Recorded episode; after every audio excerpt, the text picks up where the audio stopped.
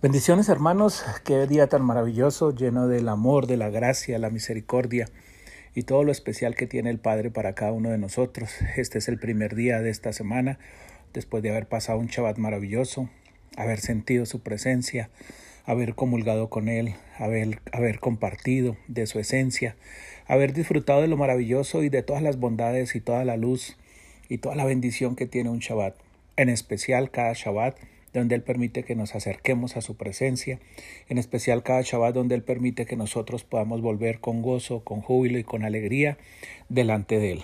Qué bendición que permite que estas parachó que hemos vivido desde Vallicrá, Vallicrá, Sap, eh, y Tasría, Él permite que nosotros recordemos qué es lo que Él quiere realmente de nosotros, cómo quiere que nos acerquemos. Recordemos que la Torah nos muestra y nos enseña que Él quiere habitar en medio de nosotros, pero esto no es un habitar en medio de lo que nosotros queramos, sino es un habitar en medio de todo lo que Él prepara y de todo lo que Él quiere. Preparó o nos invitó mejor a llevar una ofrenda para entregar todo a través de la ofrenda, todo de parte de nosotros, abrir nuestro corazón, nuestra mente, nuestras emociones, nuestras acciones, para que nosotros podamos llegar puros y limpios delante de Él. Pero asimismo permitió que se levantara un Cohen, un sacerdote, para que elevara esa ofrenda y para que elevara esa vida de nosotros y para recordarnos y enseñarnos como gran maestro el cumplimiento de la Torah.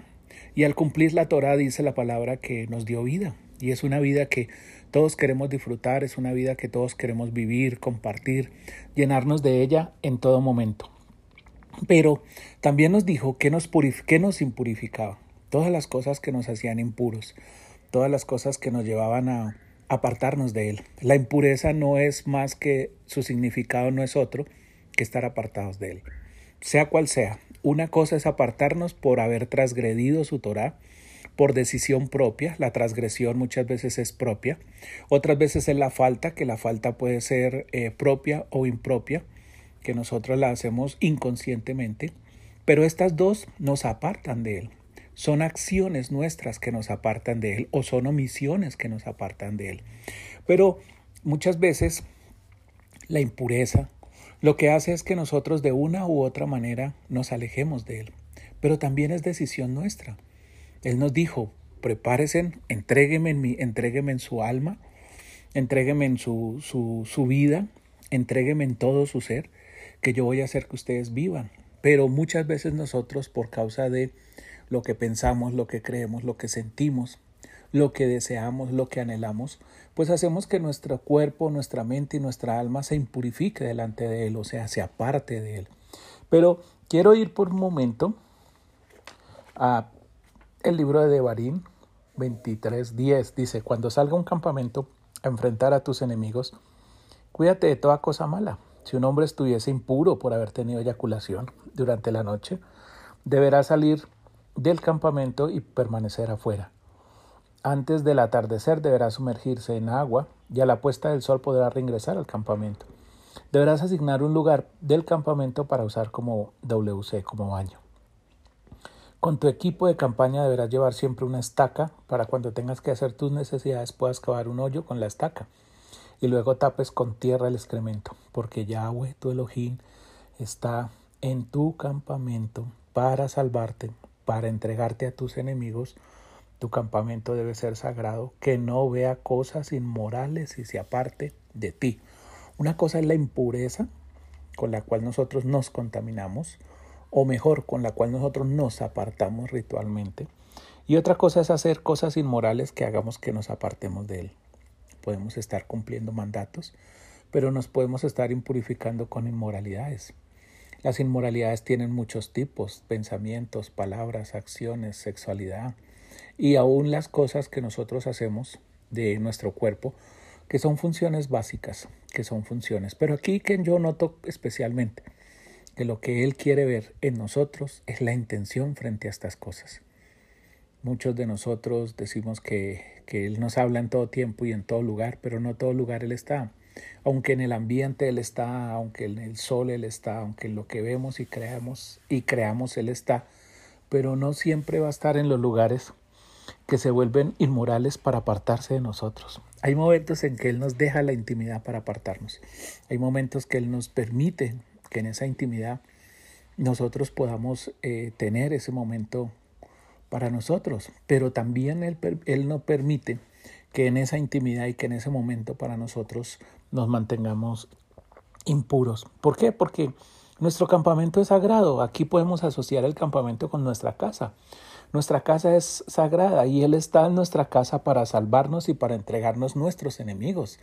¿Cuáles son nuestros enemigos? Los enemigos del alma, los enemigos del cuerpo, los enemigos que impiden que realmente nosotros nos podamos acercar a Él. O sea que no solamente es decirle, Señor, yo te entrego mi ofrenda, sino hay que mirar y hay que examinar y hay que evaluar qué es lo que está haciendo realmente que nosotros nos apartemos de ti. Y nada más y nada menos quiero ir a Devarim 29.3. Dice, pero hasta ahora el Eterno no los dotó a ustedes de corazón que entiendan, ni ojos que vean, ni oídos que escuchen. ¿Qué significa esto? Que hasta el momento ¿cierto? Hasta ahora no nos dotó de corazón entendido, ni ojos que vean, ni oídos que escuchen. O sea, no hemos sabido valorar lo que Él ha hecho por nosotros, no hemos sabido valorar lo que hasta el día de hoy ha pasado en medio de nosotros, no hemos sabido valorar todas aquellas cosas que Él obró en nosotros, milagros, sanidades, prodigios, eh, respuestas a peticiones, respuestas a oraciones. Recordemos que nosotros no somos hoy lo que éramos cuando nacimos, éramos bebés muy pequeños, nos podían cargar en la mano, en brazos, hemos crecido, hemos avanzado, hemos cambiado nos hemos desarrollado, algunos nos hemos embarnecido, otros hemos adquirido eh, ciertas cosas que hacen que nos diferenciemos de los demás, pero todo eso lo permitió Él, todo eso en cada momento, en cada instante, Él lo permite para que nosotros podamos vivir de una manera diferente. Pero si nuestro cuerpo evoluciona, nuestra alma evoluciona, ¿por qué nuestro pensamiento no puede evolucionar? ¿Por qué nosotros no podemos evolucionar y decir hoy, Señor, te agradezco por todo lo que has hecho por mí? me diste la oportunidad de acercarme al templo, me diste la oportunidad de redimirme, me diste la oportunidad de limpiarme, pusiste a alguien que en nombre de Él me purificara, me diste la oportunidad de saber qué comer, cosas puras e impuras. Me enseñó, me formó, hizo que se revelaran en mí las letras, hizo que se revelara en mí la palabra, hizo que se revelara en mí en mi pensamiento todas las acciones buenas y positivas que Él quiere conmigo. Hizo que muchas cosas fueran maravillosas al día de hoy. ¿Por qué no agradecerle a Él? A pesar de que no hemos tenido ni ojos, ni no hemos tenido un corazón que entienda, ni ojos que vean, ni oídos que escuchen ¿Por qué no aprender a valorar hoy? ¿Por qué no, a pesar de todo lo que hay, a pesar de todo lo que vemos, entender y valorar que Él está ahí? Cuando usted sale a la calle, cuando usted mira los árboles, los árboles no te llaman, ni te claman, ni te ruegan para que les eches agua o para que los pongas a la sombra porque hay mucho sol.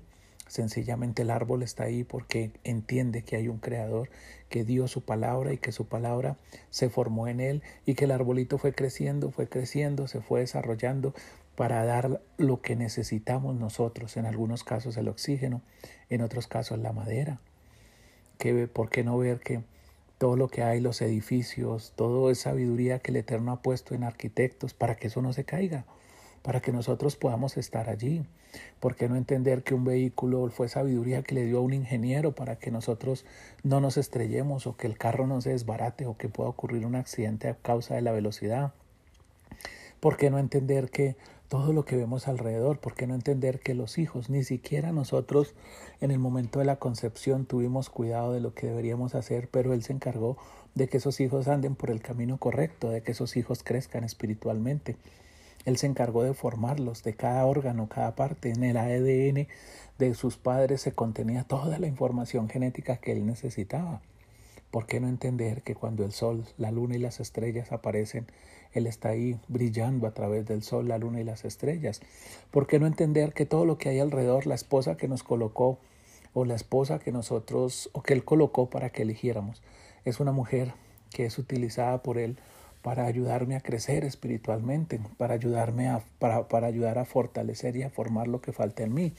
Y de la misma manera ese esposo que fue colocado a una esposa para ayudarle a crecer espiritualmente, para ayudarle a crecer naturalmente, no para ser estorbos idóneos, no para ser problemas idóneos, sino para ser personas que estaban ahí alrededor, que luchaban hombro a hombro con nosotros, que caminaban hombro a hombro con nosotros, nos vieron madurar, nos vieron ser responsables, nos vieron tener capacidad para muchas cosas, habilidades para muchas cosas, pero nos limitamos solamente al pedir hoy, al clamar hoy, al rogar hoy. Señor, que esto cambie, que cambie tal cosa, que cambie tal otra.